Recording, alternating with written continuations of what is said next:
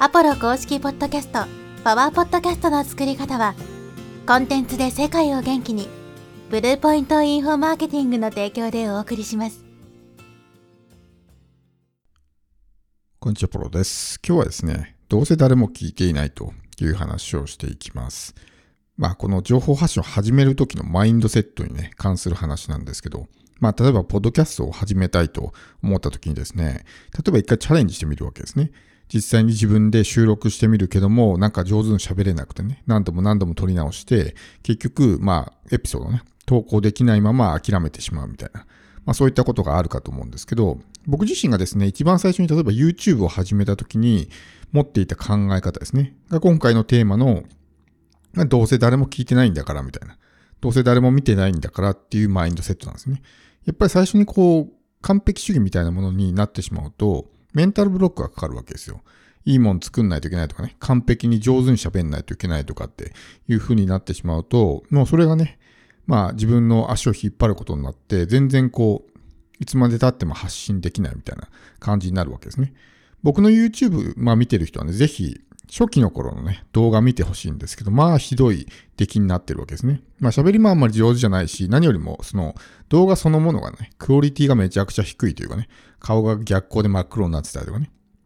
カメラのアングルがおかしかったりとか、まあそういうような状態の動画動画をね、投稿してるわけですよ。まあ今でも残してるんですけど、でもそういう動画であってもですね、まあ一定数見てくれる人はいるわけだし、まあ出さないよりは出した方がマシかなみたいな。まあそういう考え方でずっとやってきたわけですね。だからどんなにね、上手に喋ろうとして、何度も何度もね、撮り直しをしてやってもですね、投稿しなければ、まあ誰の目に触れることもないので、そうなってしまうと結局、まあゼロなわけですね。でもそれで自分が情報発信をすれば、0.1かもしれないし、0.2かもしれないけども、まあ少なくともね、ゼロではないわけですよ。で、一定数ですね、実際にこれやってみてもらうとわかるんですけど、あの、ずっとやり続けてるのに、例えばチャンネル登録が増えないとかね、まあフォロワーが増えないってことは、基本的にありえないわけですよ。100とか200とかね、やり続けてるのにずっとゼロのままっていう方が、むしろ難しかったりとかね。あ、こういうのでも登録してくれる人がいるんだって思えるようなね。まあそういう実感が持てると思うんですけど、とにかくやってみるっていうのは大事で、やっているうちにね、上手になるんですよ。こう、一つのエピソード投稿するのに、例えば2時間3時間かかりますよね。例えば台本作って喋んないとみたいな。っ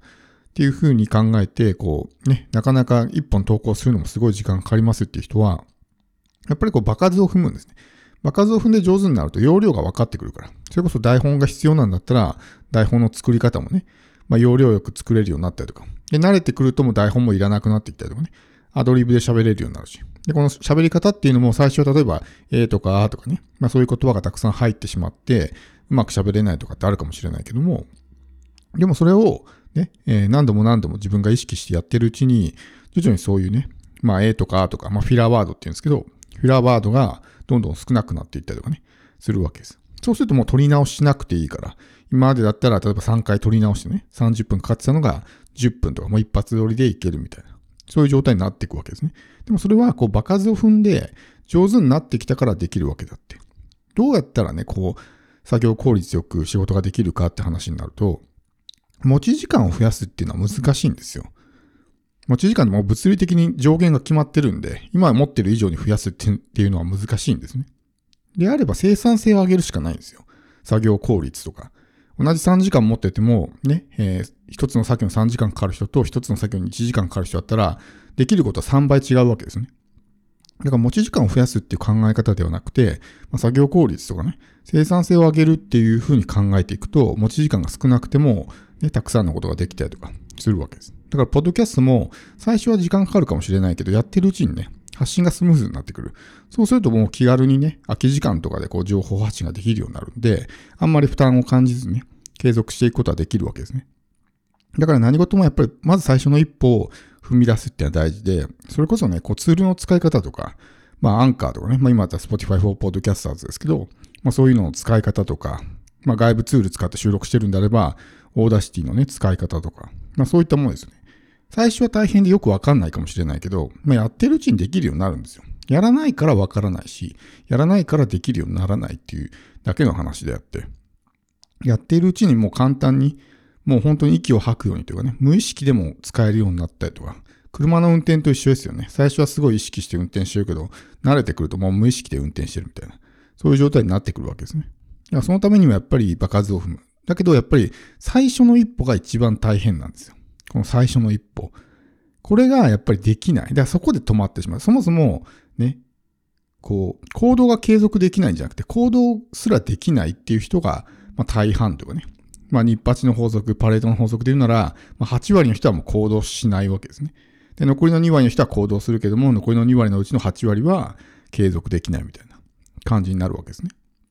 だから行動して継続してれば、必然的に上位4%に入るみたいな、まあ、そういう感じになっていくわけですけど、その一歩目ですよね。で、ほとんどの人が発信できないのは、難しいからじゃないんですよ。めちゃくちゃ簡単ですよね。だってこう別にツールとかも、本当に例えば録音ボタンを押すとかね。それこそこういう、なんだろうな、インストールして使うようなツールでなければ、別にスマホでね、その録音機能を使って収録してもいいわけですよ。だから使い方自体はめちゃくちゃ簡単なわけですね。だからそういうなんか難易度が高いからできないんじゃなくて、自分で難しく考えすぎてしまってる。ちゃんと上手に喋んないといけないとかね、言葉に詰まったらダメだとかっていう、そういう意識がメンタルブロックをかけてるだけであって、やってること自体はものすごくシンプルなわけです。何を喋ってもいいわけだし、何分喋ってもいいわけですよ。それを聞くかどうかっていうのは、相手が決めること、リスナーが決めることなんで、別に自分が価値がないと思っていても、聞いてる人からしたらね、これ面白いなって思うこともあるわけですね。これはやっぱりこの発信者とね、まあその聞いてる側との、まあ、乖離というか、専門家と素人はやっぱり考え方が違うとね、専門家にとっては大したことない話でも、初心者とか素人にはすごく役に立つっていうのは、まああるあるなんですけど、だからそういったこともあるわけですよ。こんなの発信してもしょうがないよなっていうのは、僕たちが決めることじゃなくて、まあ実際に出してみて、反応を見ながらね、まあ考えていかないといけないことなんで、そのためにもやっぱりこう出していくっていうのは大事なんですね。とにかくいっぱい出していくと、まあ自分の中でテストできるわけですよ。あ、こういうのは結構反応出るけど、こういうのは反応が出ないんだなとかっていうのが自分のデータが集まるんですね。世間一般のデータじゃなくて自分のデータが集まるわけですよ。そうするとなんとなく、あ、こういう発信をしていくとみんな喜んで聞いてくれるんだなとかね。で、こういう発信はあ興味ないんだなとかっていうことが見えてくるわけです。だからとにかくやっぱり、それをね、データを集めるためにも、とにかくコンテンツをいっぱい投稿していく必要があるわけですし。だけどやっぱ最初の一歩ですね。ここは怖いみたいな。実際やってみてもらったらわかりますけど、本当に最初のね、もう数十エピソードぐらいかな。まあ人によってバーンって伸びることもあると思うんですけど、本当に再生回数1桁とかですから。2とかね、5とか。まあ10もいかないみたいな。もうほぼ聞いてないんで。だから、この、誰も見てない、聞いてない時に、下手くそなね、まあそういうことをやっておくわけですよ。僕もブログのね、一番初期、本当に副業の土初期の時、もうブログなんか全く書いたことないですよ。で、まあブログ書いてて、まあやっぱ下手くそですよね、文章の書き方も。だけどどうせ誰も見てないし、みたいな感じで書いてたんですよね。まあ見てくれたらラッキーかなぐらいの。だからいきなり、例えばね、こう、自分が発信したら何十万人とかの人をね、目に触れるとか、それでメンタルブロックがかかるならいいですけど、まあ見てても一桁ですよ。で、一桁の人たちもそんなに真剣に見てないし、多分そんなにいちいち覚えてないとかね、そういうレベルなんで、だから誰も見てない、聞いてないんで、そんなにこう深く考えてね、上手に喋んなきゃ、みたいな感じでなってしまうと動けなくなってしまう。これはもう本当に情報発信もそうだし、コンテンツ作成もそうですけど、やっぱり自分がどう見られるかみたいなところを必要以上に気にしてしまう人が多いと思うんですね。でもやっぱりどんなに気に入られようとしてやっていてもね、一定数の人は自分に対して批判的なことを言ってきたりというのは当然あるわけなんで、まあそれ自体はもう防ぐことはできないというか、絶対そういう風になっていくわけですね。で、そういうアンチとかね、否定的な声は怖いって思うかもしれないですけど、そもそも認知が小さすぎると、そんな人にすら出会わないので、逆にそういう自分に対して否定的なね、なんかフィードバックがあったと思ったら、ちょっと認知が広がってきたのかなっていうふうに考えた方がいいわけです。もうマイナーすぎて、あの認知がなさすぎて、もうアンチというかね、そういう自分に対して否定的なことを言ってくる人間にすら出会う機会がないので、しばらくは。だから、そんなにビビらなくても、とにかく気軽に発信してみるっていうのは大事なんですね。まあ、その発信するってことはね、一個成長につながるわけだし、今までできなかったことができるようになるわけだから、一段こうレベルアップできるんでね、やっぱりこう新しいことにチャレンジするっていうのはね、すごくま大事なことですし、それで一つね、可能性が広がるわけなんで、ポッドキャストがなかなか発信ができてないって人は、ぜひ今回のね、マインドセットを、まあ頭にね、入れておいてもらうと、まあ発信ができるようになるんじゃないかなと思います。